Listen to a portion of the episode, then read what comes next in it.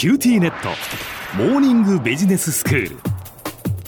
今日の講師は九州大学ビジネススクールで組織行動とリーダーシップ論がご専門の松永正樹先生です。よろしくお願いします。よろしくお願いいたします。先生今日はどういうお話でしょうか？はい。前回は相手に違和感を与えないように想像力を発揮して説明をより細かくしたりフィードバックのトーンを調節したりといった code switching が異文化コミュニケーションの鍵であるという話をしました。はい今回も引き続き文化とコミュニケーションに関するお話をしていこうと思います。はい。まず最初におさらいからさせてください。ええ。典型的なコミュニケーションのパターンには文化の違いが見られます。うん。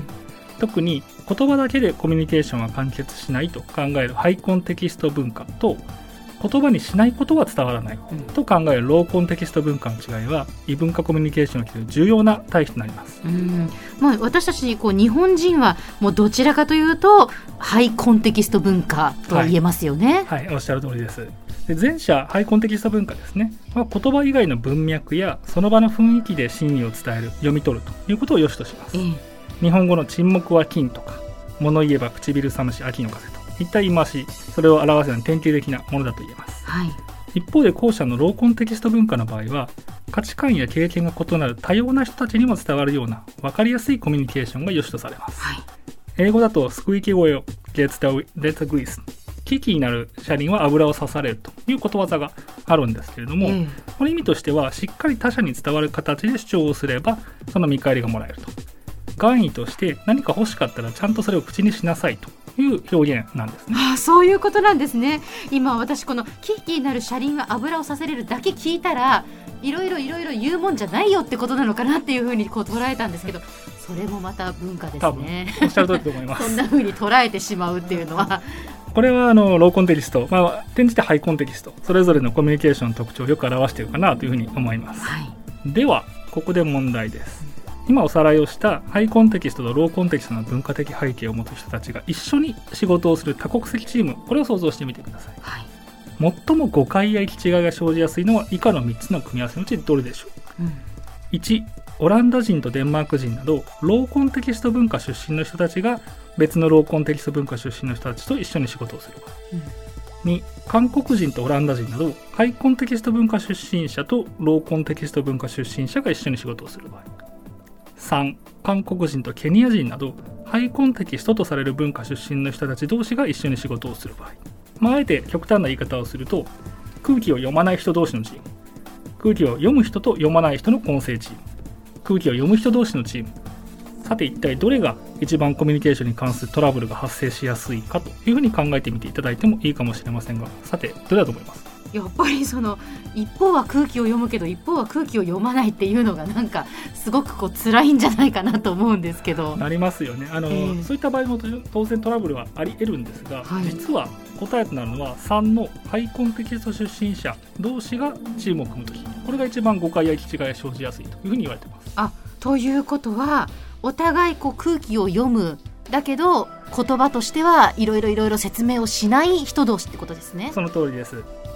一般的にさまざまな文化出身者が一緒に仕事を取り組むいわゆる多文化共同チームというところではコミュニケーションリスク高くなるのはハイコンテキスト出身者。同士が混在する場合なんです。はい、でもちろんあのケースバイケースというかですね個々人の能力だとか経験によっても多少は変わってくるんですけどもええ。同じぐらいの能力同じぐらいの経験を持つ人同士比べると平均してハイコンテキスト出身者同士のチームではコミュニケーション上のトラブルが生じやすいということになります。えーなんでそうなるんですか？はい、なぜそうなるのかというとハイコンテキストなコミュニケーションでは言葉の裏に込められた意味だとか相手があえて口にしなかったことをその場の雰囲気微妙な仕草表情などから読み取り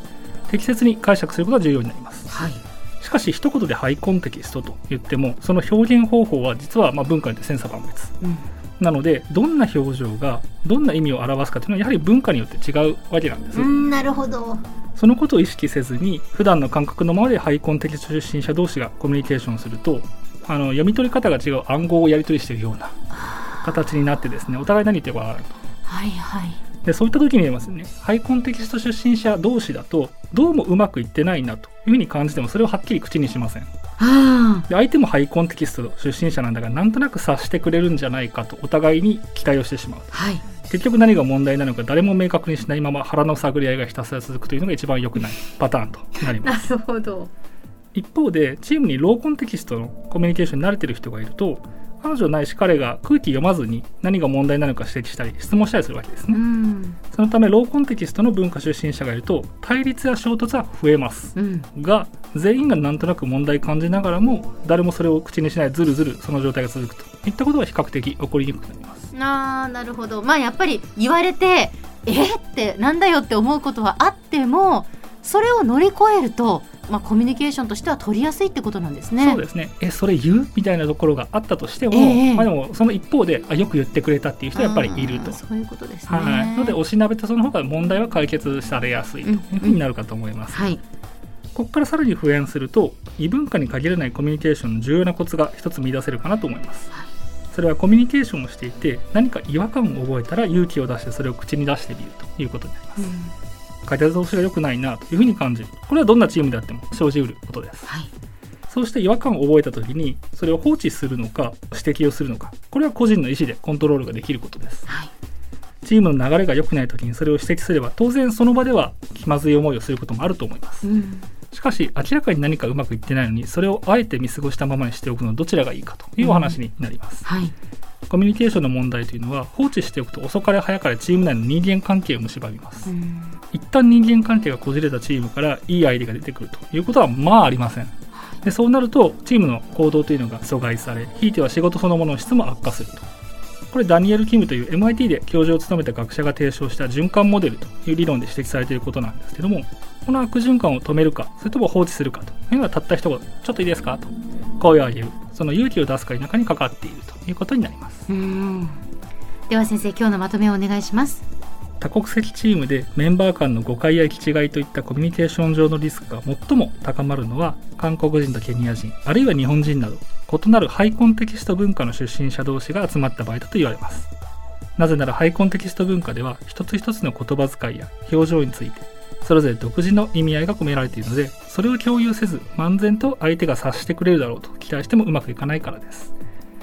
多国籍チームに限らずコミュニケーションをしていて違和感を覚えたら勇気を出して一言声を上げることがチームの風通しを良くするための重要な鍵となります今日の講師は九州大学ビジネススクールで組織行動とリーダーシップ論がご専門の松永正樹先生でした。どうもありがとうございました。ありがとうございました